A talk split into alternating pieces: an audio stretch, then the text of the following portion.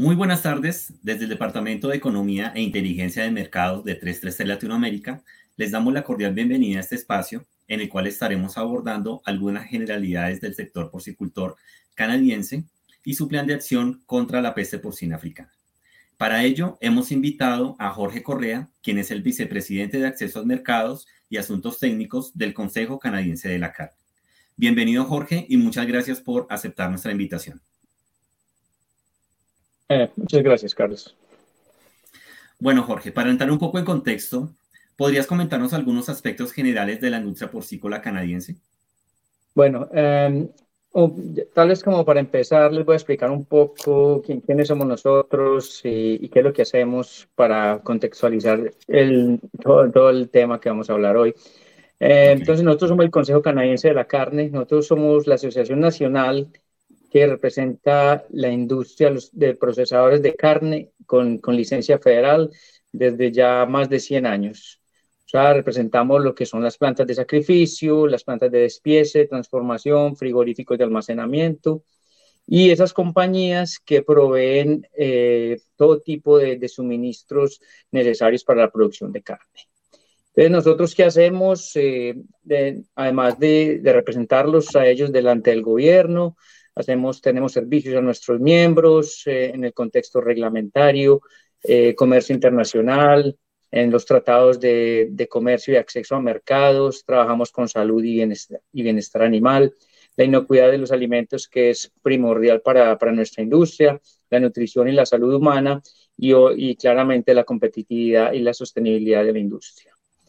Bueno, eh, cuál es la industria de la carne en Canadá? Es una industria grandísima. Eh, representamos más de 20.4 billones de dólares canadienses del Producto Interno Bruto empleamos alrededor de 66 mil personas eh, en nuestras plantas de, carne, que promueven otros 288 mil trabajos en las comunidades urbanas y rurales a, través de todo Canadá. Tenemos alrededor de 700 establecimientos eh, de producción de carne, incluyendo las plantas de sacrificio, plantas de despiece o transformación de, de procesos embutidos, eh, y las cámaras o los establecimientos frigoríficos. la, producción de carne en Canadá es la, la onceava industria manufacturera más grande del país. Obviamente hay otras que son un poco más grandes como la automotriz, aviación, productos financieros, eh, eh, de toda la explotación forestal. Sin embargo, en, en términos de producción de alimentos, la producción de carne es la más grande de todo Canadá. Hablando un poco, eh, para terminar esta pregunta, ¿cómo es nuestro acto porcino? Tenemos alrededor de 1.2 millones de cerdas madres en el país. Con esas producimos alrededor de 27 millones de cerdos. somos un productor mediano grande. Por, dar un ejemplo, por ejemplo, Estados Unidos produce 100 millones de cerdos por año. Sacrificamos cerdos alrededor de 130, 135 kilos. Eh, la mayoría de la producción es en, granjas confinadas cerradas, con ventilación controlada. Tenemos un poco de, eh, granjas que tienen acceso al exterior, eh, que son más de tipo orgánico. Normalmente los cerdos y las cerdas son inmunocastrados. Tenemos un, un 12% de inmunocastración, no estamos 100% inmunocastrados. Eh, pero el resto se hace con castración quirúrgica, con anestesia y analgésicos. No manejamos eh, machos enteros en el comercio. Las genéticas usamos madres entre Yorkshire, Lars White y Landras. Y, y, en los últimos años, casi digamos que en los últimos 20 años, hemos introducido eh, un terminal Duroc, ya que nuestros, los países asiáticos requieren que, que eh, carnes con, con alto eh, contenido de marmoreo, lo cual nos produce esta, esta raza Duroc. Entonces, últimamente ya, ya casi todas nuestras razas están, están cruzadas con Duroc. Tenemos las mismas compañías que, que, tienen en, Latinoamérica, Alliance Genetics, Canada Alpha Gene, DNA Genetics, Fast Genetics, Genesis, Hyper, Atopics, o eh, todo, todo en, ese mismo de, todas las, todo este tipo de, compañías que se conocen en Latinoamérica. Algo que no ha pasado en Canadá es que hemos aumentado el, número de kilos que se, que se exportan de carne o que se producen al año. Eh, sin embargo, no hemos aumentado la cantidad de cerdos que se producen debido a muchas legislaciones ambientales. Eh, entonces no hemos, y, la parte económica también eh, es sube y baja, entonces no es tan fácil producir cerdos. Pero lo que sí hemos logrado es con un aumento del peso al sacrificio, que, que en los últimos 20, 25 años hemos subido de casi de 100 kilos hasta a animales de 135 kilos que hemos llegado. O sea, la, eh, digamos que entonces, eh, como la solución ante el no crecimiento, digamos que el crecimiento de la industria porcícola, digamos, en número de, de cabezas beneficiadas o de expansión del lato porcino, no se ha dado en extensión, sino en aumento de peso. Es algo muy interesante que, que, es una particularidad de, de, Canadá, porque generalmente pues las explotaciones tienden es como a, a atomizarse como a, crecer más. Y pues digamos que dadas las limitaciones, pues la, Canadá tiene como ese, ese plus de, de estar trabajando es en su en aumento de peso, ¿verdad? Sí, e, exactamente. Y, y, podemos hablar no solo Canadá, tal vez Norteamérica, Estados Unidos, Canadá. Eh, no alcanza a llegar hasta México, pero sí eh, hemos manejado ya ese tipo de pesos, viendo que el tipo genético, los tipos genéticos que manejamos son capaces de, de continuar a producir carne eh, versus grasa entonces, encontramos ese balance para, para, seguir produciendo. Obviamente, para llegar allí, tuvimos que llegar a, un equilibrio.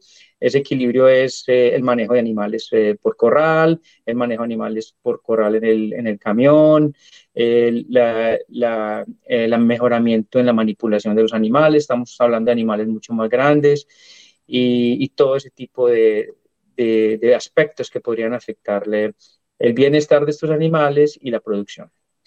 Ok, Jorge. Eh, algo que me llama mucho la atención de, la industria canadiense es que es muy especializada ah, hacia las exportaciones. ¿Podrías indicarnos qué proporción de la producción nacional se destina para exportaciones y en, este momento qué posición ocupa eh, Canadá dentro de los principales exportadores a nivel mundial? Bueno, eh, Canadá en general, debido a sus eh, grandes recursos naturales, hídricos y subsuelo, es el quinto exportador del mundo en, en término agroalimentario. sin embargo, somos también grandes exportadores de carne. Eh, para darte un ejemplo, en el 2021 exportamos casi 5 billones de dólares de carne de cerdo, que representan alrededor de 1.5 millones de toneladas de carne a 94 países. Eh, para darte una idea, somos el tercer exportador más grande de cerdo del mundo. Eh, nosotros exportamos 69% de la producción. Ah, quiere decir que todo lo que producimos más carne para exportar que para consumir localmente.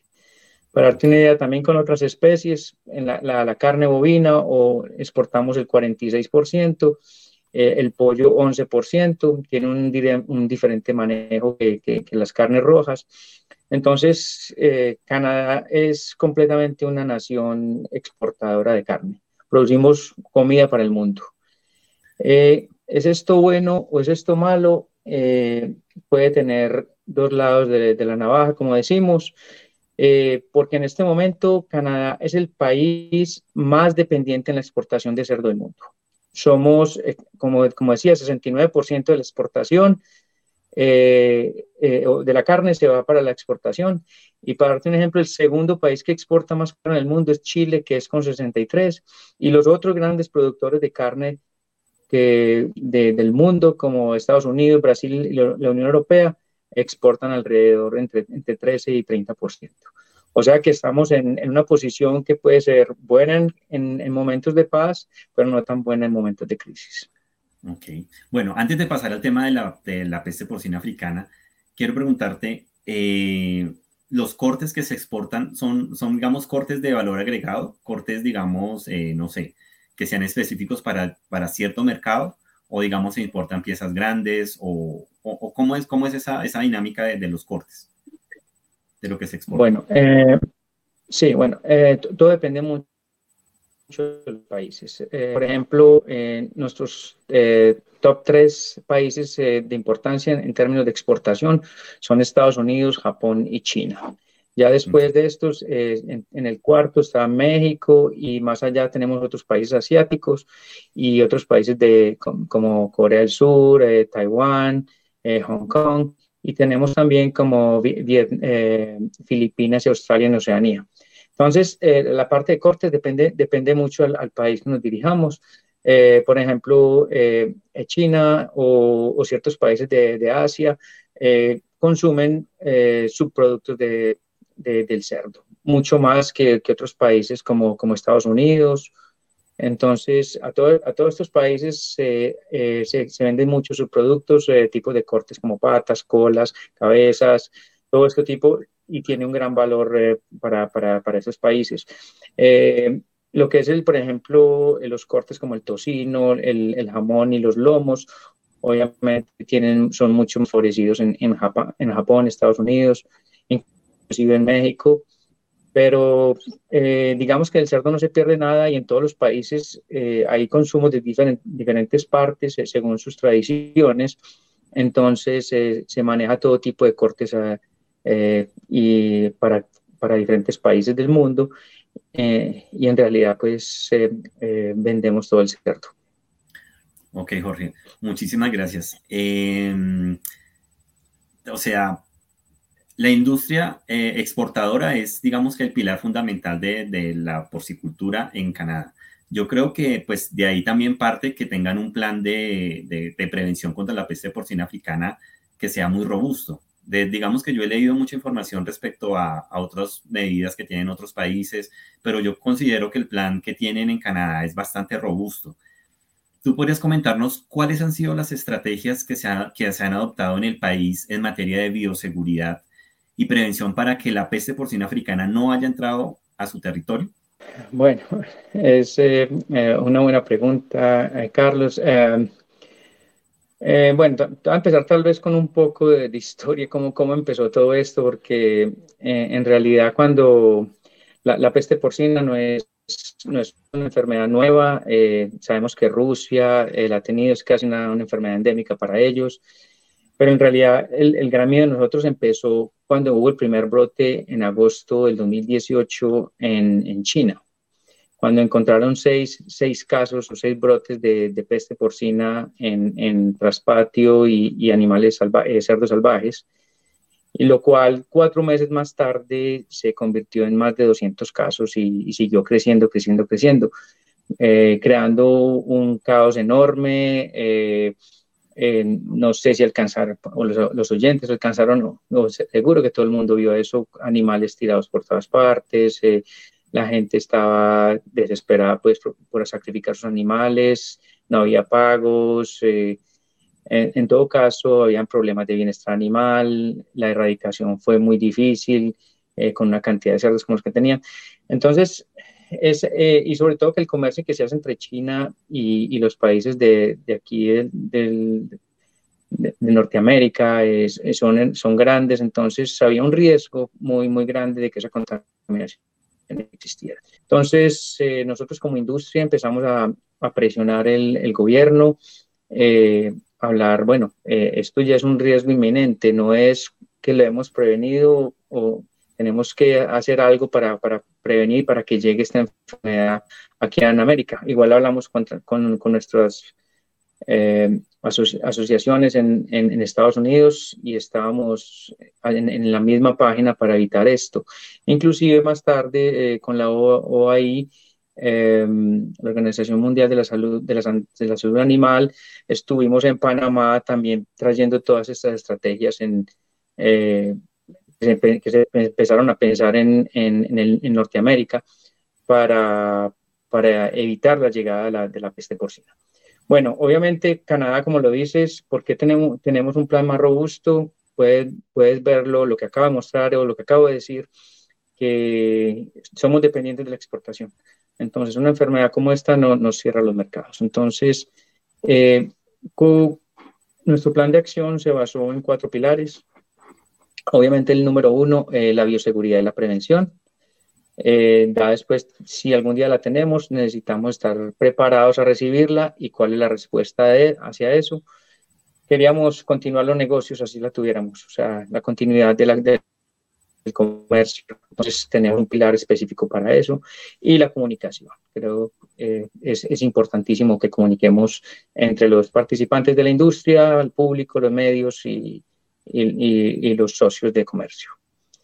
Eh, en términos de bioseguridad y prevención, eh, lo, el riesgo más importante que nosotros identificamos fue eh, los viajeros que transportan productos de cerdos infectados. Encontrábamos abuelas que traían cabezas, cabezas de, de cerdo desde Asia, que, que venían aquí a Norteamérica, que su hijo lo quería comer. Bueno, son, son, son datos reales. Eh, nosotros hablamos con las agencias aduanarias de aduana todo el tiempo y nos muestran ejemplos claros de que la gente no, no seguía cometiendo ese tipo de cosas. Entonces, ¿qué pasó? Eh, mm, hablamos con el ministro de Agricultura, necesitamos más perros. Cuando vemos estos perros eh, en los aeropuertos, no, no, no son detectando drogas siempre, hay algunos que sí, pero la, hay una gran parte detectando uh, tipo de alimentos o carnes que llevan los viajeros. Incluso yo, eh, yo he visto, hace, hace poquito, perdona que te pregunta, que te interrumpa, pero en, en, en, Panamá he visto que también hay como una, una un centro de, de, entrenamiento canino para prevenir precisamente, precisamente esto. Uh -huh. Sí, y, es, hemos encontrado que es, el, es, lo más eficiente para detectar este tipo de cosas. Obviamente tenemos cantidades de maletas, tenemos barcos que llegan, eh, tenemos que buscar estos perros que vayan a, a donde están los riesgos más altos. Entonces, eh, aviones que llegan de Asia, aviones que llegan, llegarán de Rusia o de, o de, sitios que se encuentran contaminados. Entonces, eso ha sido muy efectivo y algo que ha sido muy efectivo es que el gobierno impuso eh, eh, multas que van desde los mil hasta los cinco mil dólares. Cuando a ti te piden la declaración en el avión, eh, lleva productos cárnicos o plantas o algo, dijo no, le detectaron eso, tiene su multa de 5 mil dólares. Entonces, desafortunadamente con, sangre o con, cuando hablamos con multas de, de velocidad, así es que aquí aprende la gente a, a ir más, más, despacio y eso en realidad ha ayudado a controlar mucho.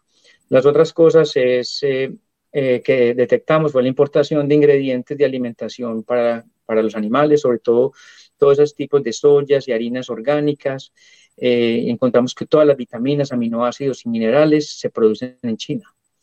Eh, entonces, creamos que cuando esos, esos, alimentos entraran en Canadá, eh, deberían tener un, una cierta cuarentena. Entonces, en esa cuarentena, con cierta temperatura y días, eh, después la, el, el, producto puede ser liberado.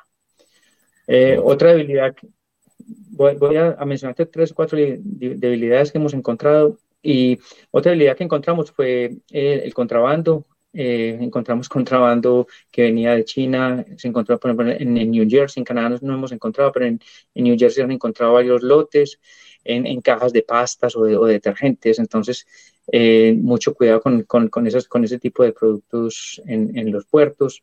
Los productores de traspatio, traspatio eh, estos productores no tienen ninguna bioseguridad, tienen 2, 4, 5, 20 cerdos, les dan residuos de cocina, entonces eh, se, convierte en un riesgo alto. Entonces hemos tratado de, tenemos sitios, sitios eh, web que, que, trabajan con este tipo de productores, tratando de, de evitar eh, que, que, que, consigan su alimento en, en zonas certificadas, en, en, sitios certificados, no dar residuos y el peligro que, puede eh, entrar una enfermedad eh, exótica para esto. Okay. Jorge, eh, hasta el momento, afortunadamente se ha logrado pues contener, no se han presentado brotes en, el territorio, pero digamos, ante un posible brote, ¿cuál sería la primera medida que se tomaría por parte de las autoridades sanitarias de Canadá? Bueno, eh,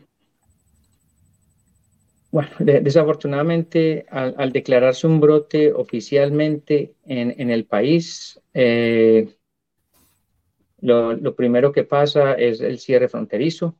Entonces, las autoridades van a, van a, van a, van a anunciar públicamente el brote y habrá un, un, cierre, una restricción fronteriza. de todos los cerdos vivos, productos porcinos eh, que, se produzcan en el país. Porque cerdos vivos, eh, nosotros exportamos mucha, muchos animales, cerdos de, de, estete, de presebos y de engorde, o ya para el sacrificio los exportamos hacia Estados Unidos, casi siempre. Tenemos una, cierta cantidad.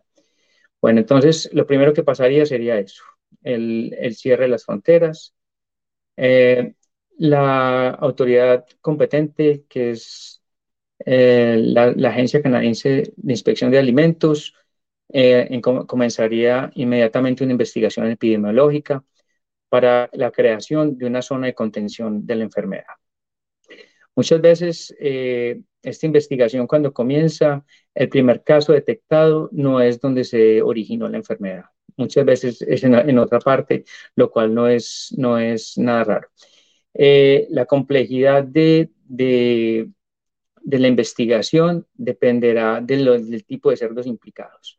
Como hablábamos ahorita, los, si, es un si son cerdos de traspatio o si son una, granja comercial o si es un cerdo salvaje, eh, eh, la complejidad es diferente y el manejo y la gestión de la crisis es diferente. Entonces, la autoridad competente en este momento establecería eh, establecería eh, zonas de radio de 3 kilómetros ah, de, la declaración del lugar infectado.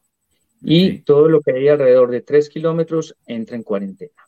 Todos los movimientos que se hacen ahí son movimientos con permisos, no se puede mover nada y, todo lo que está allí se, debe empezar a erradicar. Luego, eh, ellos quedan una zona de entre 3 a 10 kilómetros de radio. Estas entre 3 y 10 kilómetros de radio entran en cuarentena solamente. Sin embargo, eh, también necesitan permisos de la autoridad competente.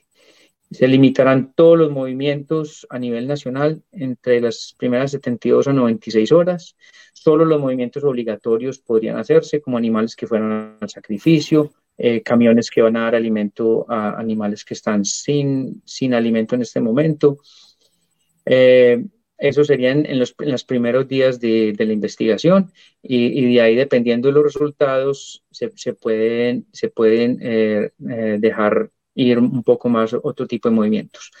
Como Canadá es un país tan extenso, eh, hemos planeado, en nuestro, plan tenemos que si se encuentra un brote en el este o un brote en el oeste, podríamos, en las primeras 72 horas, seríamos capaces de para solo el movimiento en la parte este y dejar la parte oeste completamente normal. Eso sería más o menos lo que pasaría cuando empieza Ok, Jorge. Bueno, pues digamos que imaginándonos ese escenario hipotético, ¿qué pasaría entonces con las exportaciones? ¿Las exportaciones se suspenden? ¿Las exportaciones siguen en la medida de lo posible? ¿O qué pasaría con ese tema? Bueno, la, en ese momento todas las exportaciones de cerdos vivos, productos y subproductos se detienen inminentemente, inmediatamente que, es declarado. Esto no es porque Canadá lo desea o, o, sea, o fuera nuestra mejor eh, alternativa. Cuando se hacen negociaciones eh, de comercio, tratados de, comercio con, muchos países, eh, muchas veces, en casi la mayoría de los casos, el país declara que es libre de ciertas enfermedades exóticas o las tiene bajo ciertas medidas de control. En este caso, nosotros declaramos que somos libres de, peste porcina africana. Entonces, al, encontrar el primer, el primer brote eh, en el país, por ley, eh, ya estamos declarando que no somos libres de, peste porcina. Entonces, en ese momento habría que modificar el certificado de exportación para poder exportar eh, este tipo de animales de zonas libres, por ejemplo. Entonces, bueno, entonces, ¿qué, pasaría ahí? Nosotros en este momento eh, tenemos, una vez que la, autoridad competente ha declarado oficialmente la zona de, contención, eh, ya tenemos otras zonas libres en las cuales podemos continuar a exportar. Entonces ahí empezaría una primera negociación con países que ya tenemos acuerdos de, de zonificación o regionalización que son, en este momento tenemos acuerdos con Estados Unidos, Europa, incluyendo Inglaterra, eh, Singapur, eh, Vietnam y, estamos finalizando un acuerdo con Japón. Tenemos discusiones con, las, con Filipinas, Corea del Sur y México en este momento para llegar al, mismo acuerdo. Eh, entonces, eh, cuando con estos países que ya tenemos acuerdos firmados y una vez que ya ha sido declarada, seríamos capaces de empezar la exportación de productos de cerdo hacia esos países, como, como lo hacíamos antes, simplemente de la zona libre. Hoy en día, ya para, para pararte un ejemplo, nosotros recibimos carne de Alemania, de Bélgica, de Italia, de Polonia, son países que son, tienen la, eh, peste porcina africana activa en el país y nosotros recibimos carne de cerdo de sus zonas libres. Ok. Es decir, que ese proceso pues no tomaría mucho tiempo. O sea, ¿cuánto crees que se demore el tiempo de, poder declarar esas zonas que tú, que tú mencionas? Esa, es la, gran presión que nosotros, la industria, tenemos hacia el gobierno, eh, que deben apresurarse a, a realizar o establecer esta zona eh, lo más pronto posible. Sin embargo, eso no depende tanto de ellos, depende de cómo, de, de dónde se da el brote. Si tenemos un brote en una zona altamente poblada de, de población porcina, es mucho más diferente que si tenemos una eh, en, en, en, provincias, por ejemplo, más hacia hacia el este de Canadá, que se produce menos cerdos, o la otra parte si lo encontramos en, en, en una, en una em, producción traspatio en la cual no, no, no, saben dónde compran la comida, no saben quién entró a la granja, no saben, no tienen ninguna forma epidemiológica de saber cómo entró la, la enfermedad y no se sabe de dónde vino. O la otra que es la más complicada de todas es el cerdo salvaje.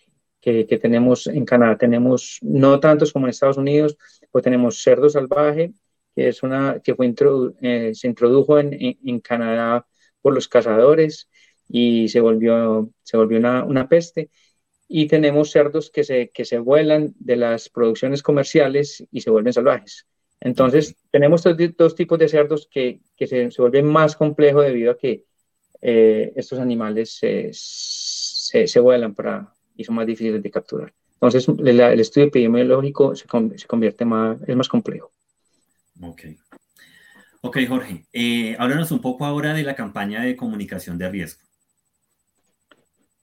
Bueno, eh, la comunicación efectiva y oportuna es entre las organizaciones que están implicadas en el sector y, entre los participantes de la industria es fundamental. Igualmente con el público, los medios de comunicación, porque todo esto va a afectar eh, significativamente la capacidad de enfrentar la incursión de la, enfermedad, mitigar la, disrupción del sector y, facilitar a la recuperación y la reconstrucción, y obviamente la, continuidad de, del comercio internacional.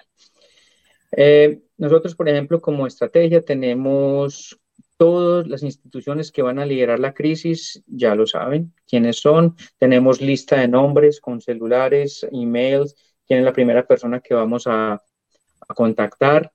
Eh, ya, ya tenemos eso claro, no es perfecto, lo, pero ya, ya tenemos todo organizado, eh, quién haría eh, cada una de las tareas a hacer en ese momento. También eh, creamos un web fantasma, es un, es un sitio web que, que no, no, está al aire en este momento, sin embargo está listo para ser liberado en, el momento que tengamos un, brote. En este sitio tenemos todas las preguntas que podría tener un productor, un, un, supermercado, un restaurante, un consumidor que se pregunta qué es esto que está pasando, eh, porque queremos asegurar a, estas, a, estos sectores que sigan, que sigan comprando carne de cerdo y que, que, que, está libre de, todo virus y que pueden, eh, como, como, como, lo hacían antes. Entonces, eh, la otra parte muy importante en este sitio web es que tenemos una parte dirigida a los medios. Porque cuando los medios empiezan a, a dar mensajes que no son, es, es, es, crea más caos y todo eh, para, para, el, para el público. Y eh, otra, otra, situación, otro, otra estrategia que tenemos es la, la, preparación o la realización de ejercicios ficticios, eh, no solo en la comunicación, sino en la ejecución de, de acciones si llegáramos a como, como, si tuviéramos la enfermedad en el país. Entonces, esto, esto ha ayudado a buscar muchas limitaciones y a, y a, y a aumentar el grado de preparación. Y otra cosa muy importante es, eh, tenemos, tenemos preparados videos de terceras partes o de terceras personas hablando sobre la enfermedad. Antes tenemos un veterinario porcino diciendo cuál es la amenaza de la peste porcina para el público, tenemos un médico patólogo porcino diciendo que cómo pueden las personas contraer la enfermedad, tenemos un chef de restaurante diciendo me siento seguro cocinando carne de cerdo eh, y el por qué. Un médico de familia puede sentirse seguro alimentando a su familia con la carne de cerdo, ¿por qué? Y tenemos un dietista diciendo la importancia de la carne de cerdo en tu dieta. Algo que no pensamos muy, muy, muy seguido es cuando tenemos una crisis de este tipo, es la salud mental del productor. Eh, cuando un productor eh, está en un tipo de, de crisis como esta, viendo sucumbir su granja, la, destrucción de todos o, el sacrificio de todos sus animales, esto crea, es, el trabajo suyo, crea una, una gran eh, eh, problema de salud mental. Y, obviamente cuando hablamos eh, de, destrucción masiva de, animales, es, no es una escena bonita, entonces tenemos obviamente que asegurar que la eutanasia, los métodos de eutanasia respetan los estándares de bienestar animal y, y que tenemos, eh, tenemos la, comunicación apropiada hacia el público, hacia, con, con, todo esto que debemos hacer para poder erradicar una enfermedad como la peste porcina africana. Ok, Jorge. Eh, ahora que hablas de compensaciones a los productores, eh, ¿hay algún tipo de seguro o algo, algún plan, digamos, de, rescate para esos productores que prácticamente quedan pues sin, sin nada, sin animales, sin, que tienen que liquidar pues todo su hato? Sí, afortunadamente en Canadá, yo sé que esto no existe en todos los países del mundo y, tal vez menos en Latinoamérica, desafortunadamente. Eh, en Canadá existe, un programa de compensación por eh, eh, la destrucción de animales por enfermedades exóticas declarables. Entonces, la, la peste africana, ah, la peste porcina africana es una enfermedad de declaración obligatoria declarada por la Organización Mundial de la Salud Animal eh, entonces, si un productor está afectado por esta enfermedad, todo animal que sacrifique será pagado o compensado. Sin embargo, la pregunta más grande para nosotros, ok, hablábamos de esos 3 kilómetros, 10 kilómetros eh, de zona, de, zona infectada, digamos que todos los productores dentro de esa zona van a tener o van a ser compensados, no van a perder todo. Sin embargo, alrededor eh, como dijimos, exportamos 70, 69, 70% de nuestra producción. Nosotros vamos a tener demasiado cerdo para el consumo eh, interno y no sabemos cuánto tiempo va a durar para eh, recomenzar las exportaciones. Entonces nos vamos a ver obligados a, a, despoblar eh, ciertos cerdos, sacrificar ciertos cerdos que están completamente salubles, que son saludables, que no están enfermos de la enfermedad. Y estos dentro de la legislación no están, no están, no están allí, no están cubiertos. Entonces viene toda esa pregunta y, tenemos estas discusiones con el gobierno, ¿qué pasa con esos cerdos? Ok, Jorge. Jorge, muy interesante. Eh, realmente yo he leído pues a detalle el, el, plan que tienen en Canadá y me parece que es muy avanzado, es muy fuerte, muy robusto. Eh, y teniendo en cuenta pues todo lo que nos has contado y, y, todas, todas esas estrategias que nos has planteado y que nos que han implementado y que han sido exitosas, en tu concepto, ¿tú qué, qué, tipo de medidas crees que podríamos adoptar a nivel Latinoamérica teniendo en cuenta pues nuestras limitaciones. Nosotros tenemos limitaciones financieras, geográficas, tenemos muchas limitaciones en nuestras explotaciones, pues no son eh, muy grandes, el sector no está muy consolidado en algunos países, que por ahí también puede ser, pues, eh, digamos que eso puede ser una especie de debilidad para que no se tomen las medidas que son y la enfermedad ingrese. ¿Qué crees que podríamos hacer nosotros o, qué consejo nos darías eh, hacia Latinoamérica? Bueno, eh, yo, primero que todo, nosotros como industria canadiense no nos interesa que, el virus de la peste porcina africana llegue a, ningún país de, las Américas. Ya tuvimos un susto ahorita con República Dominicana y Haití, eh, ya está suficientemente cerca. Eh, eh, por eso a nosotros nos interesa que, todo el mundo esté preparado y que la prevención sea máxima, porque como se vio en China, como se vio en, Tailandia últimamente, esta enfermedad se, se, reparte rápidamente si, si, no se maneja bien. Eh, bueno, yo, yo diría que eh, yo sé que la, la, Organización Mundial de la Salud Animal eh, tiene, junta a todos los gobiernos de Latinoamérica y Canadá y Estados Unidos estamos siempre ahí, inclusive participando en esas reuniones para apoyar la, la, prevención de la entrada de la peste porcina africana. Entonces, lo primero sería identificar los riesgos de cada país, porque cada país tiene un riesgo diferente. Eh, según su tipo de producción, según eh, las, las, asociaciones comerciales que tengan con otros países que, donde ya la enfermedad existe. Entonces, eh, cada país tiene que hacer la tarea, tiene que identificar cuáles son sus riesgos y tratar de mitigar de mitigarlos al máximo posible. ¿Eso requiere tiempo, inversión? Sí, lo requiere, pero es, es, fundamental para evitar pérdidas más grandes. Aumentar la bioseguridad, ya que el riesgo es inminente, tenemos que eh, seguir eh, eh, entrenando nuestros productores, la gente en la cadena de alimentos, diciéndoles que esto es posible, cómo se puede contraer, no, no, no sobre toda esta educación debe, continuarse y debe darse a todos los eh, a, todas las personas de la cadena de suministro, no, no solo los productores, a todo el mundo, porque esto lo, lo podemos traer. Eh, estar preparados. Respuesta.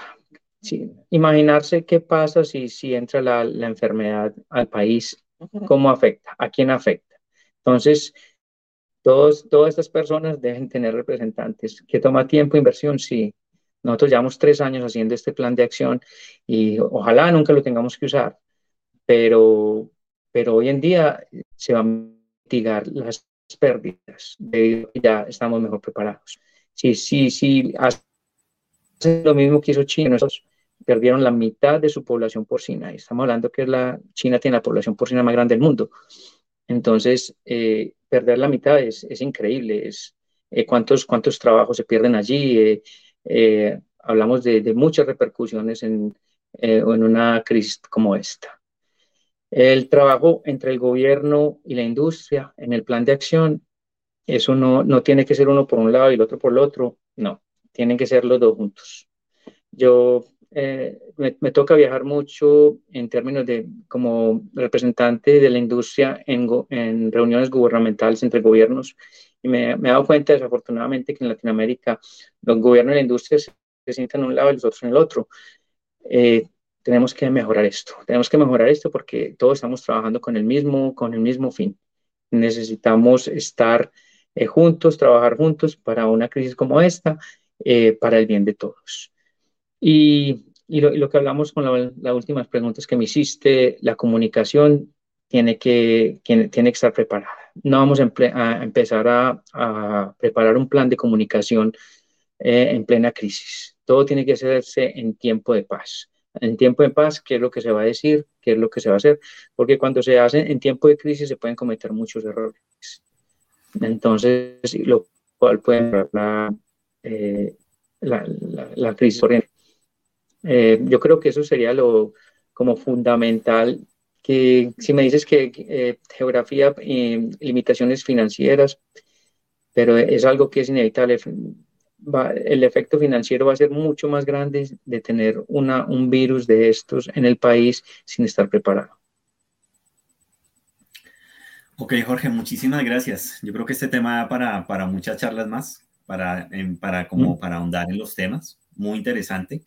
Tengo dos preguntas del público. La primera es, ¿qué tan grande es la población de cerdos de traspatio y cerdos ferales o salvajes en Canadá?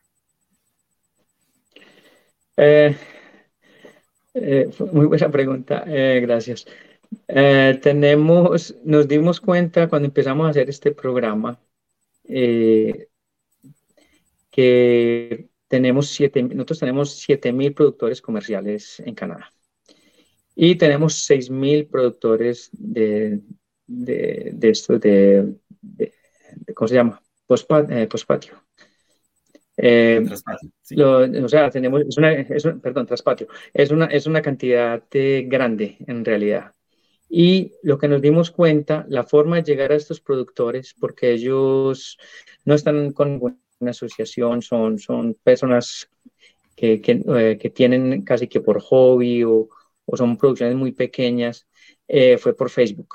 Así que tenemos campañas de Facebook que, que somos capaces de, llegar a, a ellos eh, y, y, hemos, y hemos, hemos, hemos logrado bastante hasta ahora, pero no es, un, no es una audiencia fácil a, a contactar. Eh, de cerdos salvajes o ferales, tenemos, es otra pregunta muy buena, no sabemos en este momento cuántos.